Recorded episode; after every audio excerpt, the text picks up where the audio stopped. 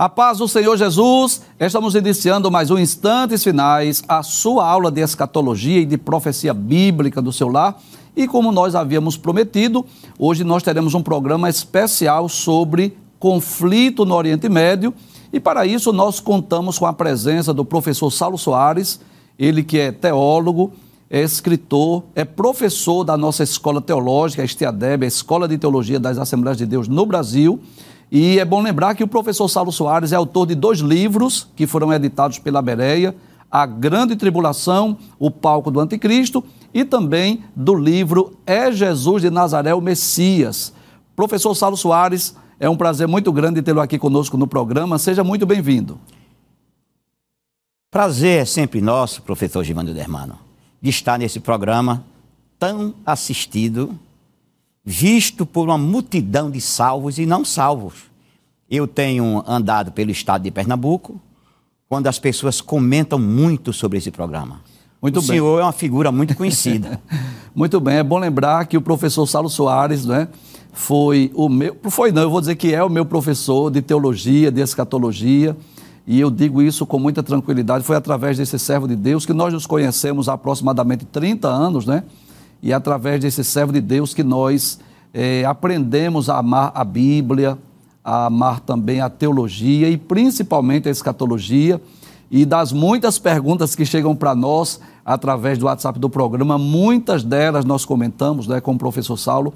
Eu tenho aprendido muito com este servo de Deus que estuda escatologia já há cerca de quatro décadas. O professor Saulo Soares tem um conhecimento né, bíblico, teológico e principalmente na área da escatologia, das profecias bíblicas, um grande conhecimento e eu tenho certeza disso que não só este programa, mas os demais programas que trataremos desse tema será de grande importância para nós. Mas professor, vamos iniciar a nossa entrevista e eu gostaria de iniciar perguntando se é correto afirmar que Israel é o relógio escatológico de Deus. Certamente, Israel é o relógio escatológico de Deus. Só quem afirma que Israel não é o relógio escatológico de Deus são aquelas pessoas que dizem que Israel perdeu as bênçãos divinas porque rejeitaram Jesus de Nazaré. Quando Jesus profetiza ah, lá no Sermão do Monte, ele profetiza muitas coisas que é a partir de Israel. E quando ele diz, olhai para a figueira, quando ela começa a brotar, ele está se referindo a Israel. Não é a uma figueira física, a uma árvore. Ele está se referindo à nação de Israel. Todos os acontecimentos de Israel devem ser estudados e revistos e comentados pelos crentes que amam a volta de Jesus Cristo. Então, nós podemos dizer, professor Saulo, que a nação de Israel ela foi só não só o berço do judaísmo, do cristianismo, do pentecostalismo, mas eu diria que muitos dos eventos escatológicos né, estão de forma direta ou indireta envolvendo a nação de Israel. Se nós não tem como estudar a escatologia sem nós entendermos a importância de Israel dentro da escatologia bíblica. Primeiro, Todas as vezes que nós falamos de escatologia, a gente tem que recorrer a Israel, aos seus Isso. antigos profetas. Sem os antigos profetas de Israel, não existe escatologia. Segundo, o israelita, eles cantam a terra, cantam o, o vento, cantam as águas, cantam as flores, cantam as árvores, cantam a própria terra. Isso tudo tem a ver com o final de todas as coisas. E outra, o Deus Todo-Poderoso, que já escreveu o livro da história, já escreveu o seu final, é o Deus de Israel, que usou esta nação para que nós, os gentios, fôssemos alcançados através de Jesus Cristo. Pois, quando Deus diz a Abraão, no capítulo 12, em ti serão benditas todas as famílias ou nações da terra, ele está se referindo a nós, os gentios. Sim. Portanto, nesta profecia dita a Abraão, já está inclusa a igreja e a escatologia da sua história. Inclusive, nós podemos dizer, não é, professor Saulo? Eu costumo sempre dizer isso, que Deus tinha propósitos específicos para com a nação de Israel, para com a descendência de Abraão, Isaac e Jacó. Foi através deste povo que Deus nos deu as Escrituras, a Bíblia Sagrada. Eh, também através da nação de Israel, Deus se manifestou, se revelou ao mundo, se fez conhecido, né? Nós poderíamos citar vários exemplos, ocasiões em que Deus se fez conhecido no mundo gentílico, através da nação de Israel, do povo judeu, como por exemplo lá em Babilônia, através de Daniel, Sadraque, Mesaque Abednego, Deus se fez conhecido, se manifestou. Nós poderíamos dizer que através de Jonas, né, Deus se fez conhecido lá em Nínive, na Síria, enfim, através daquela menina que estava a serviço da esposa do general Naamã, o Senhor se fez conhecido lá na Síria. Então, Israel foi chamado por Deus para ser luz para os gentios. E, sem dúvida, a maior e mais importante promessa feita a Abraão foi essa, que através de Abraão, da descendência, da sua semente, seriam benditas todas as famílias da terra, porque foi através de Abraão que veio Cristo, né? que veio o Messias. E é bom nós lembrarmos isso, né? que embora Israel tenha cometido suas falhas, né? no decorrer da história bíblica nós vemos, vamos perceber isso, que Israel cometeu as suas falhas, mas que Deus não rejeitou seu povo, né? Ainda existem profecias que hão de se cumprir não só na nação de Israel, mas eu diria que no mundo inteiro a partir de Israel, como por exemplo as profecias acerca do milênio, né? O milênio onde Cristo estará mais uma vez em Jerusalém reinando sobre o mundo inteiro, não é assim? Justamente. E quando se fala em profecias de Israel gentios, na nossa obra é Jesus de Nazaré o Messias, a gente trata um capítulo só sobre o servo sofredor.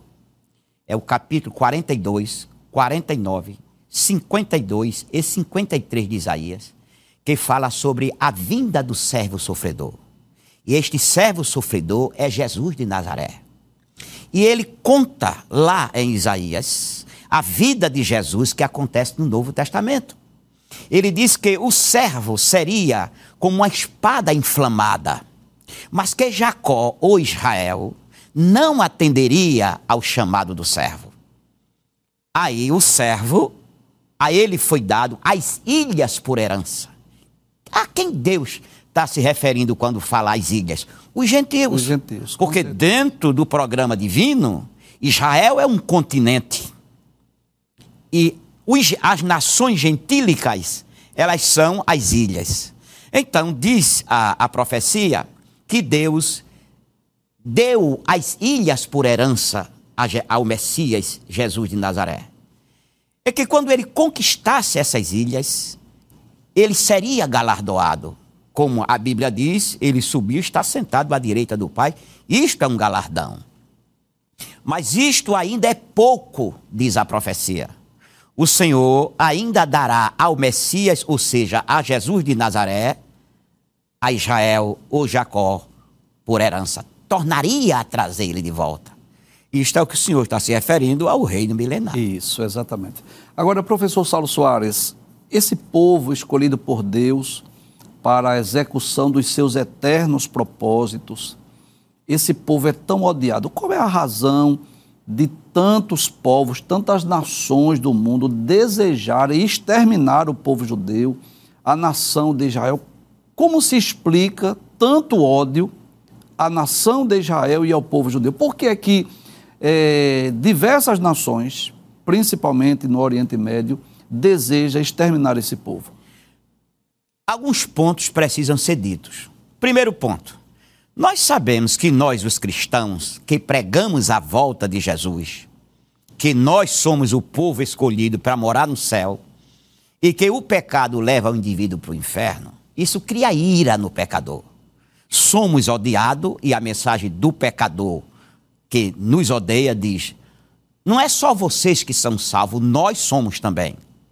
Israel, no passado, quando ele pregava através dos seus profetas, que a nação de Israel seria a nação é, é, é, patrona do mundo, que ele seria o povo dominante do mundo.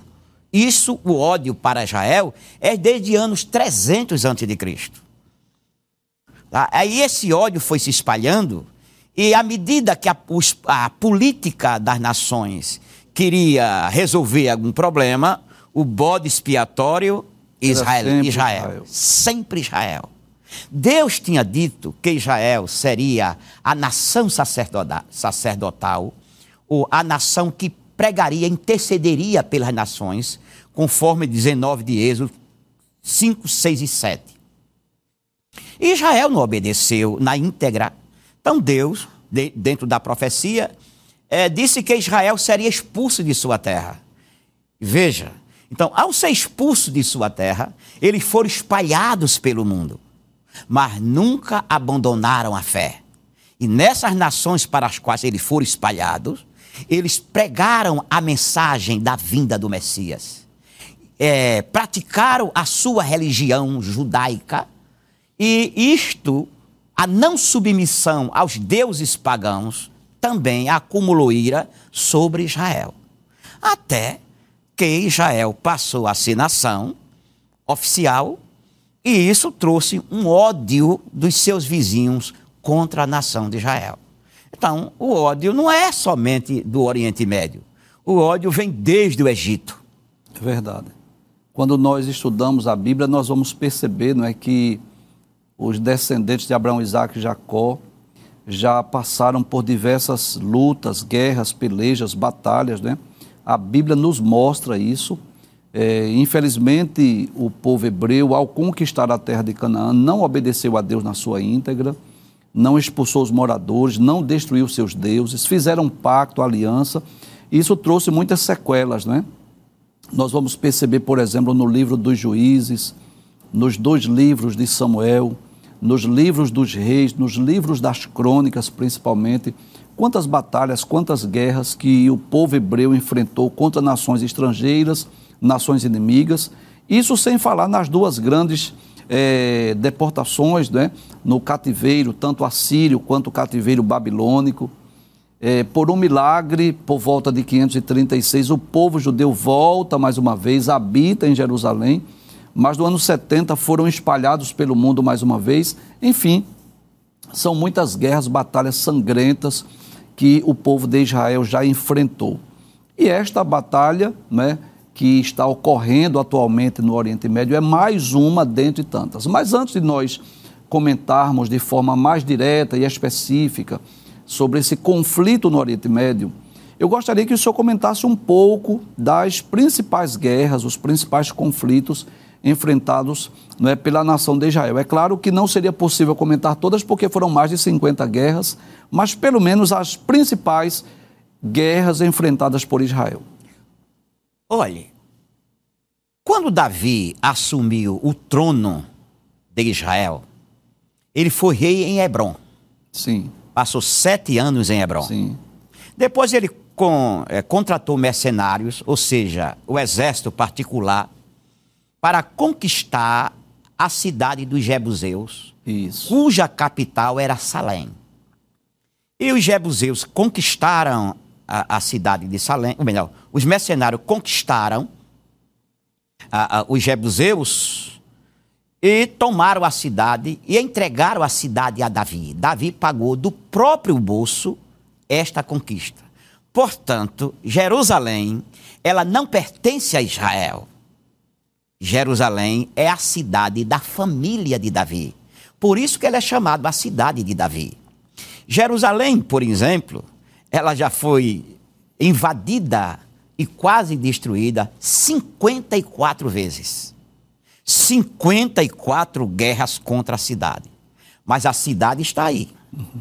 O profeta Zacarias, em cinco ou seis séculos antes de Cristo, ele disse que Jerusalém seria um cálice de tontear. Isso. Ou seja, cálice de tontear é quando alguém pega um, um, um copo ou um cálice, enche de bebida alcoólica, se embriaga com ela e fica tonto.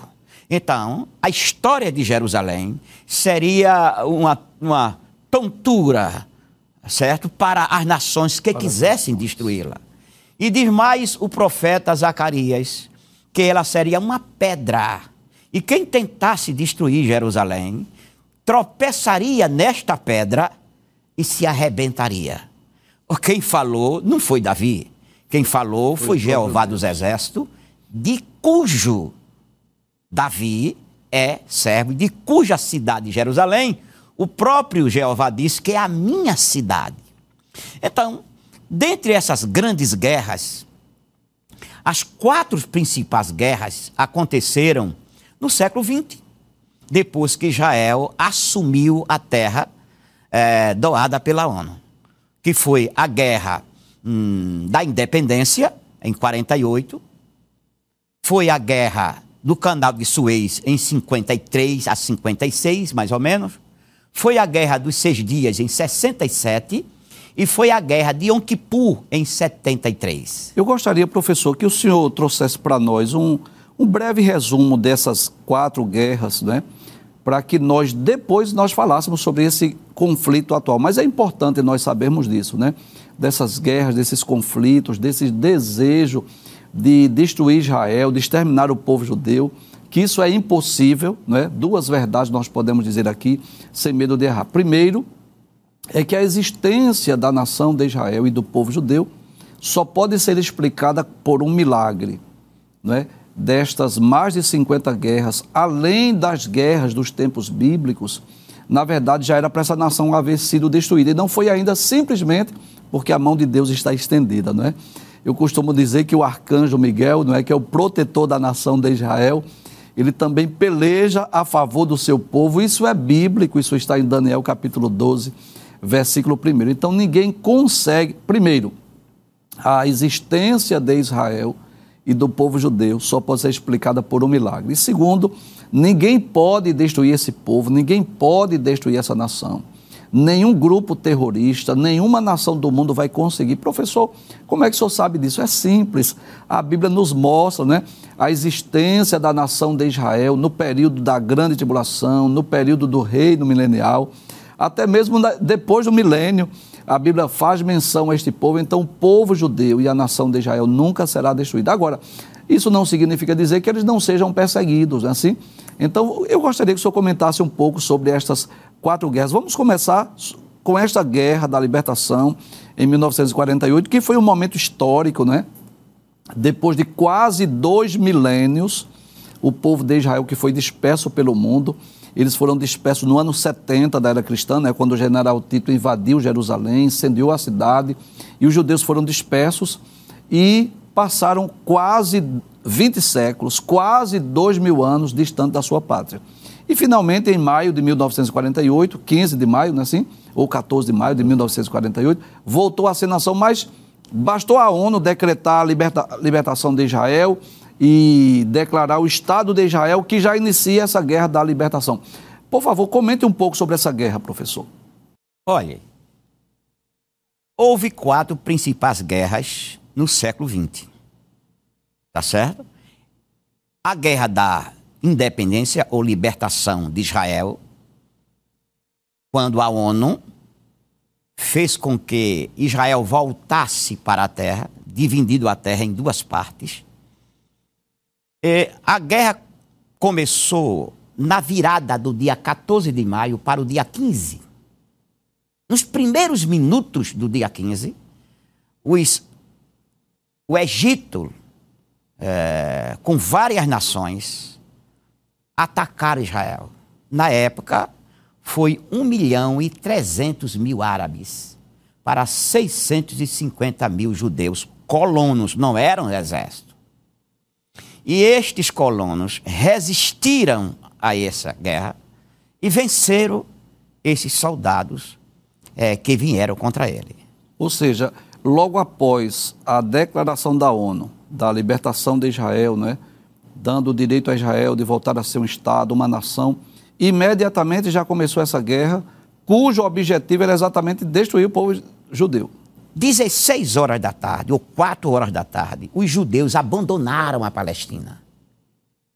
E de meia-noite e alguns minutos começou o cerco dos árabes contra Israel, sem Israel esperar. Mas foi rechaçado. Um, um, um colono, ou seja, um fazendeiro, com um coquetel molotov, para quem não sabe o que é o coquetel molotov, é uma garrafa com combustível, gasolina ou álcool, com um pavio, acende Ele abriu a tampa do tanque, jogou o coquetel molotov dentro e destruiu um tanque. Cinco tanques de guerra invadiram, mas foram destruídos. E Israel venceu a guerra. Não resta dúvida que a mão de Deus estava sim, sim. ali. Muito bem. Fale um pouco sobre a Segunda Guerra, professor. A Segunda Guerra é a Guerra do Canal de Suez. Sim. 1953 a 56. É, a Rússia, que sempre foi parceiro dos árabes, ele queria dominar o canal de Suez por causa do comércio. O rei Farouk do Egito tinha sido vencido ou destronado por a Gamal Abdel Nasser, que era o comandante em chefe do Egito, inimigo de Israel. E ele cercou Israel para destruir Israel na guerra da, do canal de Suez. Ele juntou-se a outras quatro ou cinco nações para destruir Israel. Israel também venceu essa guerra e saiu vitorioso tanto na primeira quanto na segunda, Israel é, conquistou despojos, ou seja, tanques de guerra, armamentos, bombas, armas, tudo Israel saiu recolhendo. Aos poucos, Israel ia, se, ia se impondo como nação guerreira e forte. E assim foi vencida a Segunda Guerra, a Guerra de Suez. Então Israel não só venceu a guerra, mas também teve a oportunidade de, nesses despojos, né, ter um material bélico, é preparar melhor os seus exércitos, né? Assim? Sim. Então, em vez de ser destruído, ela se tornou mais forte, né? Politicamente, né? Belicamente no mundo. Muito interessante. A Terceira Guerra, professor. A Terceira Guerra, a gente pode observar quando um lutador. Como se chama a Terceira Guerra? A Terceira Guerra chama-se a Guerra dos Seis Dias. Sim. É como um lutador. Ele é um amador. Sim. Enfrenta o seu primeiro combatente, Sim. vence o primeiro, tudo por nocaute. No quinto nocaute que ele der, o povo já está olhando para é ele, é assombrado. É. é o que tá, foi o que aconteceu com Israel. Na Guerra dos Seis Dias, os árabes começaram a cercar Israel e a entrar no território de Israel e atacar colonos, a matar pessoas, como faz hoje. Israel disse: basta, vamos parar com isso. A ONU, que tinha lá nas colinas de Golã soldados da ONU, sabe o que fizeram? Recolheram os soldados. Porque o mundo inteiro odeia Israel. Ninguém gosta de Israel. Pensa que a ONU gosta de Israel? Não gosta de Israel. Então eles retiraram. Retiraram e os soldados. Os soldados da ONU que protegia a, a, a, a nação, a nação ou o território. E Israel ficou por si só. E eles cercaram Israel, Israel tomou a frente. Ao tomar a frente, ele tomou a faixa de Gaza, tomou a parte a, a, de Jerusalém, tomou as colinas de Golã, invadiu o Líbano. Com seis dias de guerra, Israel já tinha vencido cinco inimigos. Cinco. Então, a Rússia desistiu. O mundo inteiro, quando viu que Israel estava dominando tudo isso, para, para, para. Só manda parar quando Israel está vencendo. É verdade. Tá certo? Enquanto Israel está perdendo, ninguém manda ninguém parar. Ninguém manda cessar Mais uma vez, tanques de guerras, armamentos pesados foram conquistados pelos judeus. Pelos judeus. Aumentando o seu poder bélico e aumentando o seu nome como um uma nação poderosa. Então nós percebemos que em todas essas guerras Israel tinha menos soldados, menos materiais bélicos, não é assim? É. Ou seja, como ocorreu nos dias de Ezequias, nos dias do rei Josafá, é, essa grande multidão que vinha contra eles, na verdade era para Israel ser destruído, né? Então não resta dúvida que Deus peleja a favor do seu povo e Israel sai vitorioso, não é assim? e vence, mesmo tendo um número menor de soldados e não está tão preparado belicamente. E essa quarta guerra, se eu não me engano, é que é a guerra do Yom Kippur, não é isso? Eu gostaria que, antes de eu falar dessa guerra, não é porque é importante nós explicarmos o que vem a ser Yom Kippur e o, e o que foi que ocorreu nessa guerra de Yom Kippur. Yom Kippur é o sábado dos sábados. Os estudantes das Escrituras sabem que o Antigo Testamento,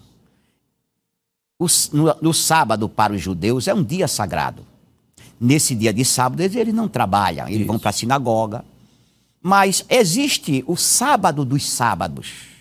E neste dia, eles não usam sapato de couro, eles não tomam banho, eles não comem, não têm relações sexuais, eles vão adorar a Jeová nas sinagogas. Seria o sábado mais sagrado dos judeus. Isto. Então, os árabes escolheram justamente este dia, que era o sábado dos sábados. Conhecendo a cultura judaica, sabendo que nesse dia eles não estariam assim é, preparados para uma guerra, não estariam pensando em adorar a Deus. Aí eles invadiram Israel de surpresa. Primeiro dia eles, eles dominaram Israel. No final do segundo dia, o mundo inteiro sabia que Israel ia desaparecer. O mundo inteiro.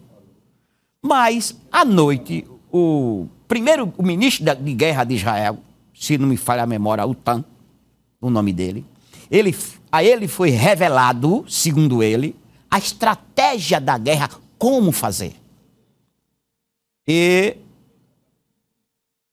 com seis dias depois, ou seja, no oitavo dia de guerra, os exércitos de Israel já estavam no Egito, no Cairo e na Síria já tinham invadido, dominado todos eles, vencidos os soldados, tomado o armamento, já estava invadindo suas nações. Aí um, a Rússia saiu fora, o mundo inteiro disse para. Aí o professor Givanildo falou a multidão de inimigos de Israel. Você para ter uma ideia, existe 360 milhões de pessoas que se dizem árabes. Então, todos eles são inimigos de Israel. E 22 a 23 nações, todas elas inimigas de Israel. E todas elas sabem que Israel só tem lá, morando atualmente naquela nação, menos de 7 milhões de judeus, contra 360 milhões. Mas todos eles têm medo do pequeno Israel porque sabe, se atacar Israel, Israel não vai para a diplomacia.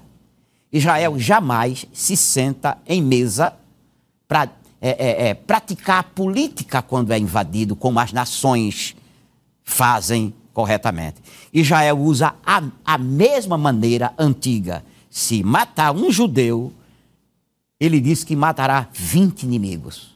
Por isso que o mundo inteiro está querendo que Israel pare esta guerra hoje Israel disse: não tem conversa, eu vou até o fim. Muito bem. Nós vamos a um breve intervalo e quando nós voltarmos, aí sim vamos falar de forma mais direta e específica sobre o conflito atual no Oriente Médio. Não desligue a sua TV, nós voltamos dentro de instantes. Até já.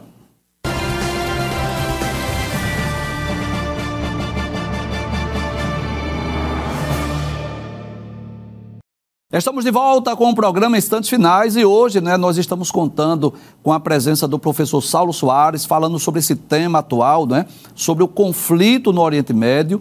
E é bom lembrar não é, que o professor Saulo Soares é teólogo, é escritor, professor da nossa querida Estiadeb e também ele é autor de dois livros, duas obras. A primeira obra, A Grande Tribulação, Palco do Anticristo, que é um dos nossos livros né, é, de pesquisa nós é, podemos falar bem desse livro, professor, porque utilizamos muito no programa. Para você que deseja conhecer melhor sobre as profecias acerca do anticristo e também as profecias sobre a grande tribulação, esta é a melhor obra que fala deste tema, a grande tribulação, o palco do anticristo.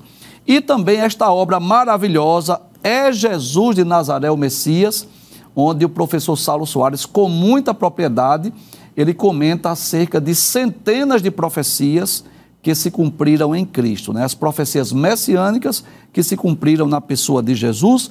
E eu já vou deixar aqui uma deixa para vocês.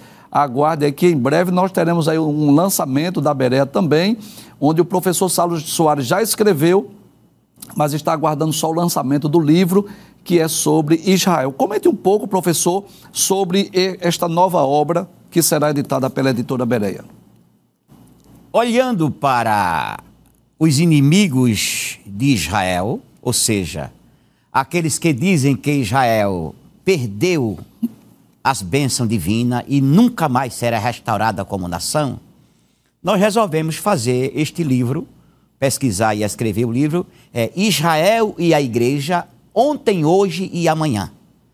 Na primeira parte do livro, a gente trata de Israel, suas deportações, seus castigos, suas promessas, até a chegada do Messias Jesus. E também tratamos de Jesus de Nazaré, os três anos do ministério de Jesus, é, tentamos explicar muitas coisas que traz confusões, e depois a gente fala das profecias de Jesus a respeito do futuro.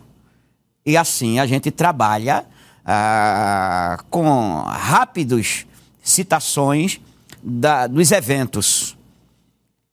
E quando a gente chega lá na eternidade, a gente mostra que a Nova Jerusalém, no capítulo 21 de Apocalipse, e parece-me que é o versículo 21, está lá dizendo que a cidade ela é composta dos doze apóstolos, que representam a igreja, Sim. e as portas, as doze tribos de Israel. Uhum. Então, está lá, na cidade eterna, Israel e a igreja, E a igreja. para sempre. Muito bem, então não perca aí brevemente novo lançamento da editora Bereia, Israel ontem, hoje E amanhã. e amanhã. Muito bem.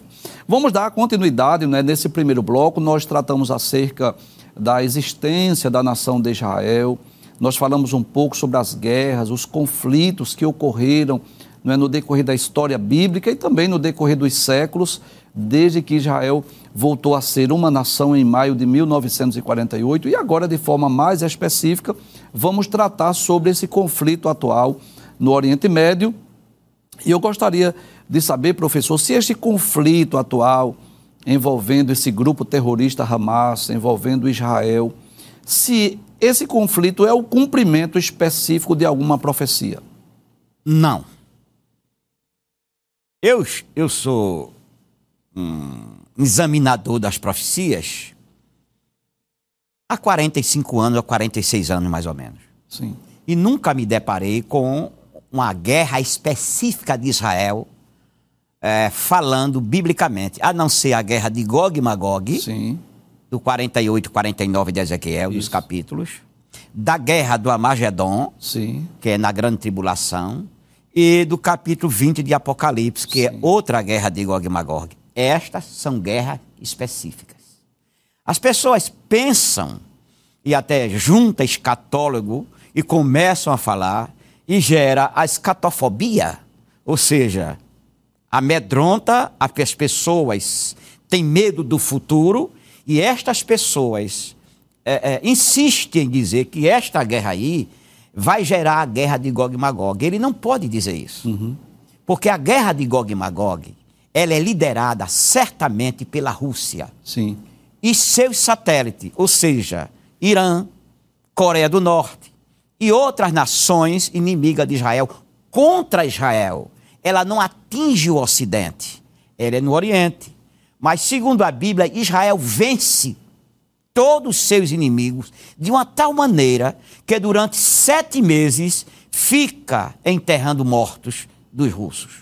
Então, esta guerra ela está dentro do programa das guerras que Deus falou que haveria em Israel por causa da sua desobediência. Sim. Lá em Daniel, capítulo 19, no- capítulo 9, versículo 24 a 27, no, no versículo 27, está escrito assim: que até o fim haverá. Haverá guerra, isso. Então, haverá guerras pequenas e guerras de proporções enormes. Maiores. Jesus também disse que ouvireis falar de guerras e rumores de guerras. Ele está falando isso para Israel, para o mundo.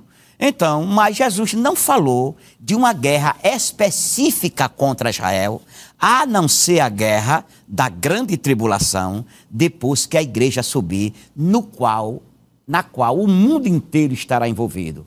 Resumindo, esta guerra hum, não tem nenhuma profecia bíblica específica, Específica. falando sobre ela, mas que ela pode gerar uma guerra de proporções no Oriente Médio, pode. Mas, segundo a Bíblia, eu não vejo é, é, é, é, assunto para isso. Muito bem.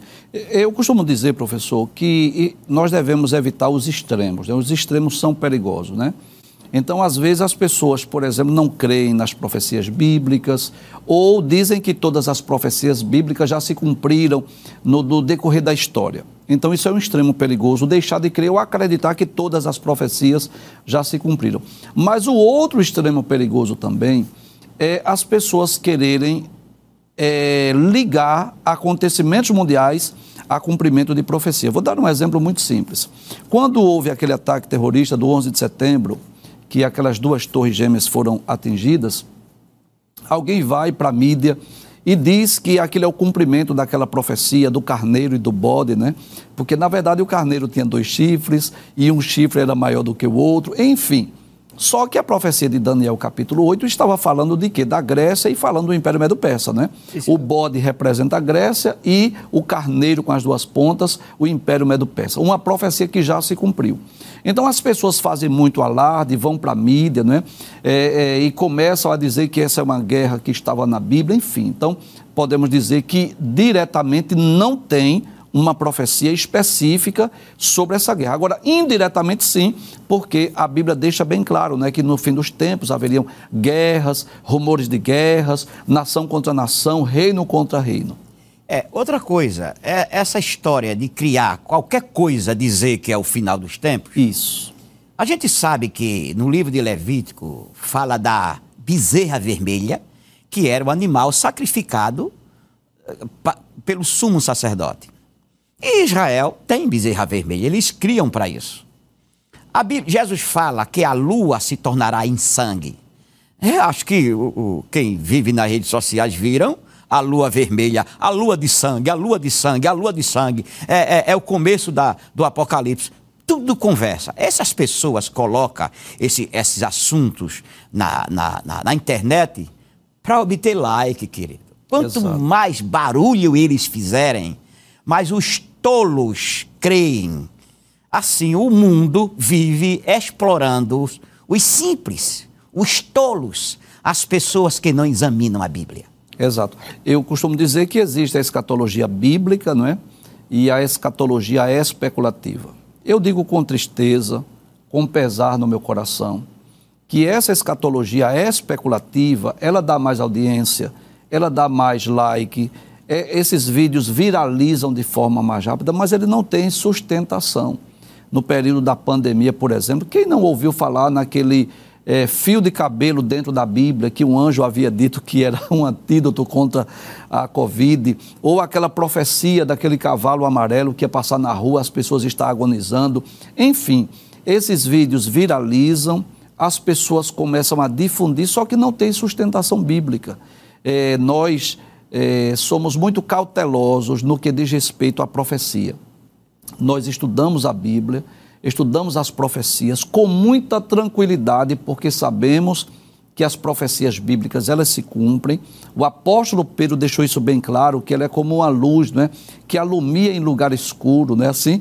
Então nós temos muita tranquilidade e convicção em estudar as profecias bíblicas. Agora, o que nós não vamos fazer é sensacionalismo, é trazer aqui falsas interpretações para quê? Para que não gere uma escatologia é, descredibilizada. Né? Nosso compromisso é com a Bíblia, é com a palavra de Deus, é com as sagradas escrituras. O nosso objetivo aqui não é like, não é visualização, não é que, que os vídeos viralizem na internet. O nosso objetivo é ensinar a Bíblia do jeito que ela é e por isso podemos dizer esse conflito atual ocorrendo no Oriente Médio, esse ataque do grupo terrorista Hamas à nação de Israel, diretamente não é o cumprimento de nenhuma profecia. Não tem nenhuma profecia que fale especificamente sobre esse ataque terrorista do Hamas. Agora, indiretamente nós podemos dizer que sim, porque está previsto, né, predito nas na, na Bíblia Sagrada, na palavra de Deus, que no fim dos tempos haveriam guerras, rumores de guerras, e essa é a verdade. Tanto essa guerra envolvendo, por exemplo, a Rússia né, e a Ucrânia, essa guerra envolvendo agora Israel, são prenúncios dos tempos do fim. Mas uma pergunta que sempre chega para nós, as pessoas perguntam, é, o senhor já respondeu, né? Que essa, essa guerra não é a guerra de Gog e Magog de Ezequiel capítulo 38 e 39. Né? Já podemos dizer que não é a mesma guerra, porque essa aí não foi originada é, pela Rússia, não é assim? Sim. E pelos, pelos países inimigos de Israel, e sim por um grupo terrorista específico. Mas o senhor acredita, professor, é, que esta guerra poderá tornar-se em uma guerra mundial? Pode, pode se tornar. Se Dependendo se, do andamento, né? Se perguntasse a mim qual o percentual de sim e de não, o meu percentual de não seria 80 a 85%. De não. De não. Então a probabilidade de este conflito envolvendo o grupo terrorista Hamas e Israel de se tornar uma terceira guerra mundial, o senhor acredita que seria de 15%? Sim. A possibilidade de e ser olha, uma olha. guerra mundial 15%. E olha, olha. Certo. Por quê? Possivelmente não será uma guerra mundial. Porque o mundo não quer guerra, professor Givanildo. O mundo quer dinheiro, quer comer bem, quer se divertir. Guerra gasta dinheiro. Uhum. Para o senhor ter uma ideia, essas, esses grupos terroristas são alimentados pelas nações inimigas de Israel. Sim. Com milhões, é centenas de milhões de dólares. É porque eles não trabalham, eles não produzem. Então, quem sustenta eles são as nações inimigas, inimigas de, Israel, de, Israel, que não têm coragem de enfrentar Israel. Aí se como não tem cor... é... dos grupos terroristas para fazer isso. Isto. É como se uma pessoa tivesse ódio de outra, que tem medo da pessoa, e chamasse uma galera ali de pessoas é, é, que nada fazem, mas que tem nada a perder. Olha, tá aí tanto para tu fazer uma besteira com ele. Inclusive foi oferecido aí é, uma grande quantia em dinheiro e bens materiais para aqueles que prendessem não é, os, os judeus, para aqueles que levassem as pessoas cativas, enfim. Então, por trás desse grupo extremista, esse grupo é, terrorista, existem nações que estão apoiando. É bom nós deixarmos bem claro né, que essa guerra não é contra os palestinos. O que nos chama a atenção, professor, é o seguinte: quando estão atacando Israel, pouco se fala nisso. Esta é a verdade. É, a mídia internacional que ela não tem interesse de divulgar isso. Nós vimos, por exemplo, é, essas cenas mais chocantes de mulheres, famílias inteiras de civis sendo mortos, né? É, aquela, aquela festa que estava ocorrendo com aqueles jovens, onde eles foram, né? massacrados, foram mortos. A mídia internacional não tem interesse de divulgar. Agora, detalhes. Quando Israel contra-ataca, e detalhes, Israel contra-ataca, mas avisando, dizendo ao povo: sai daí, nós vamos invadir. Houve é, palestinos que receberam ligações, distribuiu-se panfletos, olha, vocês têm que sair dessa localidade, nós vamos bombardear. Então, quando civis palestinos começam a morrer, que na verdade nós não queremos que ninguém morra, essa é a verdade, mas morre como consequência da guerra. Não é que Israel está querendo matar civis, é bom deixar isso bem claro. O objetivo de Israel não é destruir os palestinos. O objetivo de Israel é destruir o grupo terrorista Hamas. Aí fica aí a mídia internacional querendo fazer uma pressão contra Israel para que Israel cesse né, os conflitos, para que Israel deixe de atacar. Só que é bom lembrar isso. O grupo terrorista Hamas, com outras nações inimigas de Israel, prometeram exterminar Israel. Então, das duas, uma. Ou Israel destrói o Hamas, ou o, o, grupo Hamas, junto com outras nações, destrói Israel. Então, não tem como haver um cessar-fogo. É possível que essa guerra ela venha durar meses, tal, talvez seja uma das mais longas. O professor Saulo falou aqui sobre essas quatro guerras, guerras que foram rápidas, algumas delas duraram apenas dias, como a guerra dos seis dias, mas esse conflito atual possivelmente ele vai durar um bom período, talvez meses, talvez até anos, porque o objetivo de Israel agora é resgatar os reféns, o objetivo de Israel é destruir o grupo Hamas, porque eles foram cruéis eles mataram civis, eles mataram pessoas inocentes, eles bombardearam residências, eles atiraram em pessoas, inclusive nós vimos cenas chocantes através dos meios de comunicação. É, inclusive, é, chegou-se a informação de que mulheres foram estupradas, mesmo depois de mortas, vivas e mortas. Enfim, eles é, levaram crianças para fazer escudos humanos, pessoas idosas. Então eles foram maus, foram cruéis. E o objetivo de Israel não é exterminar os palestinos, e sim o grupo terrorista Hamas. Mas uma pergunta, professor, que chega sempre para nós, quase que diariamente, é qual a origem dos palestinos? Os palestinos são árabes, são descendentes de Ismael. Me fale um pouco sobre a origem dos palestinos. Os palestinos não são árabes. Quando eu falei aqui que tinha 360 milhões de árabes, é o que eles se dizem árabes. Mas árabe só é a Arábia Saudita e, se me, não me falha a memória, mais duas nações. É, os Emirados Árabes e o Iêmen. Mas certamente a Arábia Saudita. Só eles são árabes. Mas por que se intitulam árabe? Porque hum, no, no, século VII, no século VI para VII, o fundador do islamismo conquistou todo o Oriente, Maomé, e forçou as nações a seguir o islamismo. Portanto, todos esses que se dizem árabes são islâmicos ou praticam o islamismo. Chama-se também muçulmano. Então, eles, para se tornarem mais conhecidos, mais juntos, se dizem árabes. Porque o Egito não é árabe. O Egito são egípcios. Os, o Iraque não é árabe. O Iraque é a Babilônia. O Irã não é árabe. O Irã é a Pérsia. Tá certo? Então existem essas, essas divisões. Mas eles dizem que são árabes para ficar mais fácil disso acontecer. Uhum. E esta guerra, ao dizer somos árabes, a mídia internacional, que já falamos, ela detesta Israel, é, é inimiga de Israel. Então, elas se encarregam de trabalhar essa, esse contexto de dizer que Israel está matando os palestinos. Mas de onde se originou os palestinos seria essa pergunta Sim. mais hum. correta. Bem, é, em 117 depois de Cristo, 115 a 117, Adriano, imperador romano, resolveu é, reerguer Jerusalém, que estava destruída desde o ano 70, fazendo ela na. remodelando ela nos, no, no, no, na, na arquitetura greco-romana, ou seja, arquitetura grega e romana. E os judeus se revoltaram, porque Jerusalém é a cidade amada, a cidade de Deus. Eles se levantaram. E em 132, depois de várias caramuças, os, levantou-se a guerra de Bar Kokhba. E houve uma peleja do ano 133 a 135, nos quais os judeus foram vencidos. 580 mil judeus foram mortos. 960 vilas e aldeias e cidades foram destruídas.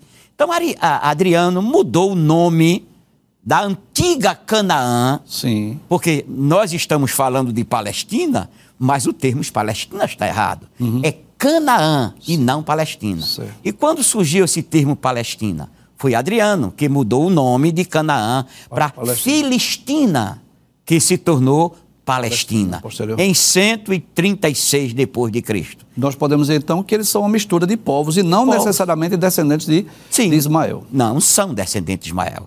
Ah, cadê, cadê o, o, o, os, os, descendentes das nações que se acabaram? Sim. Dos sumérios? Cadê ah, ah, gregos e outras pessoas que se misturaram?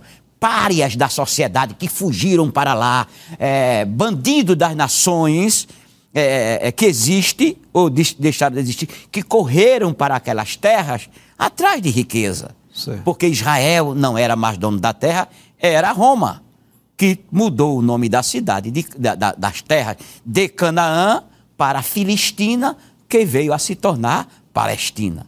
Muito bem.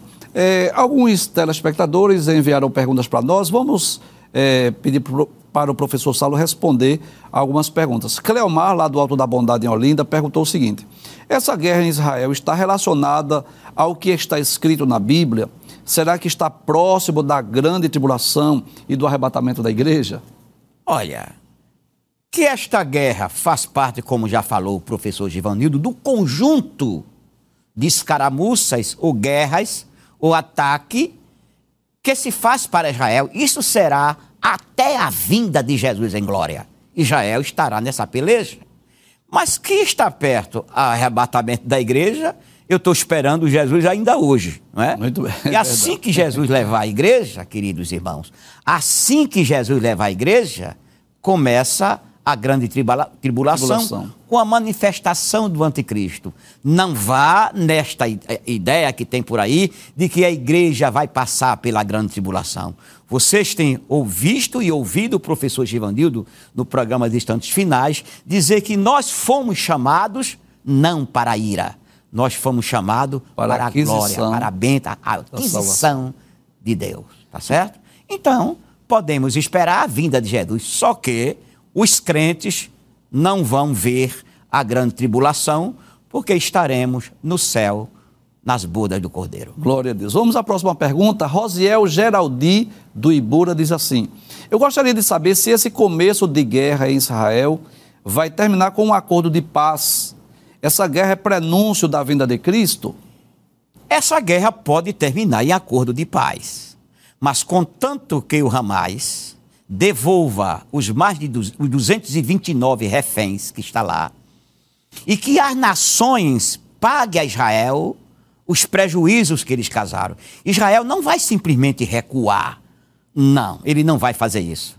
Porque a política de Israel é matar um judeu, será morto 20 inimigos. Tá certo? Então, só de bebês registrados foram 40, metade decapitados. Israel não perdoa isso. A atriz eh, alemã israelense foi raptada e morta e violentada. Então, pode haver um acordo de paz? Pode. Mas muita água Ainda vai, vai, rolar. rolar por baixo da ponte. Porque Benjamin Netanyahu é da velha guarda. E os próprios israelitas não querem que haja acordo de paz. É o povo de Israel. Enquanto as outras nações, quando estão em guerra, o povo procura paz, Israel não. Israel não quer, não quer paz. Esses, esses, essas notícias que saem nas redes sociais, nas rádios televisivas, é só mentira, é só conversa.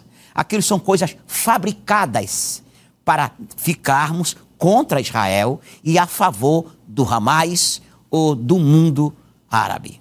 É lamentável, professor, que líderes de nações, das duas, uma, ou não se pronunciam pró-Israel, ou querem ficar em cima do muro, né?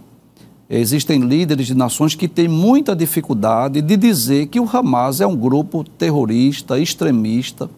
Existem pessoas que têm dificuldade de reconhecer o mal que este grupo terrorista trouxe à nação de Israel. Infelizmente, as pessoas às vezes vão seguir a mídia internacional e ficam eh, mostrando aquelas crianças palestinas, e claro, nós lamentamos pelas crianças palestinas que perderam seus pais, nós lamentamos pelas famílias palestinas que muitos perderam sua, sua vida, claro, porém, nós queremos deixar bem, bem claro que o objetivo de Israel não é destruir os palestinos, e sim destruir o grupo terrorista Hamas.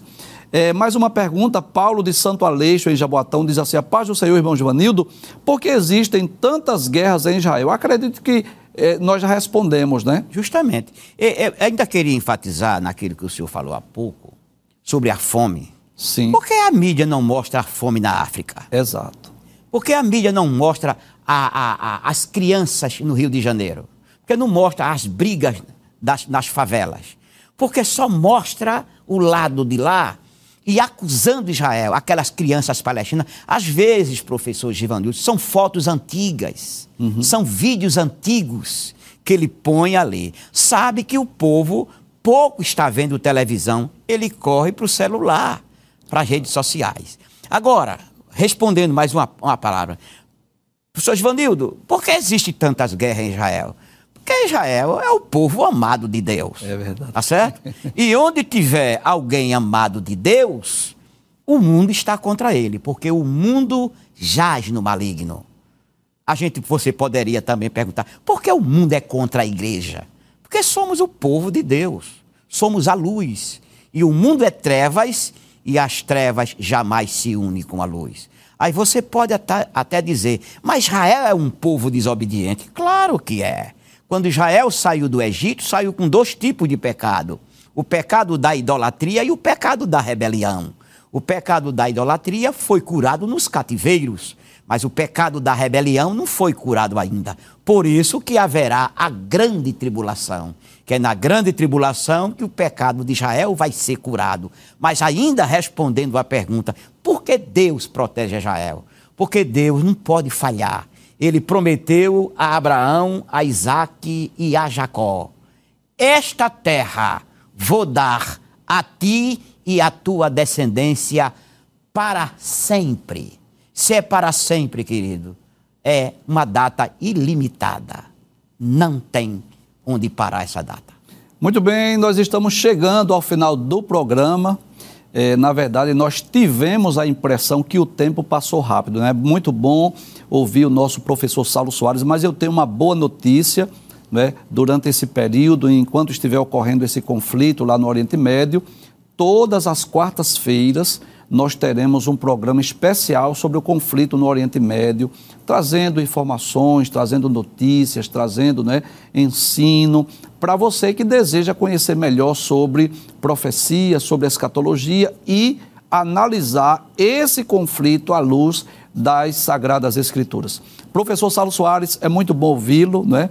é muito bom tê-lo conosco no programa. Tenho certeza que esse, esse programa está sendo visto por milhares de pessoas, não só através do canal de televisão, mas através do YouTube. E eu quero agradecer e deixar abrir um espaço para as suas considerações finais. Eu agradeço de estar nesse programa e já estou desejando, almejando os próximos. Mas ainda tem um recado para você que nos escuta que se deixa influenciar pelas redes sociais. O mundo faz os seus prognósticos baseado na sua política, na política do homem, no desejo do homem, certo? Na força do homem. Mas a história da humanidade não pertence ao homem, pertence a Deus. É Deus que determina. Ele é quem derruba reis e levanta reis ele é quem permite que as nações se acabem e nações sejam levantadas. Por isso, digo a você: leia a Bíblia, leia as profecias, seja assíduo é, ouvinte e assistente do programa Instantes Finais. Muito bem. Se Deus permitir, na próxima segunda e terça-feira, nós daremos continuidade a esta temporada sobre a atualidade da mensagem dos profetas menores vamos estudar a história e as profecias do profeta Jonas e na próxima quarta-feira, se Deus permitir, daremos continuidade a este tema sobre o conflito no Oriente Médio. Até o próximo encontro, se Deus assim nos permitir, a paz do Senhor Jesus. Não esqueça, nós estamos nos instantes finais.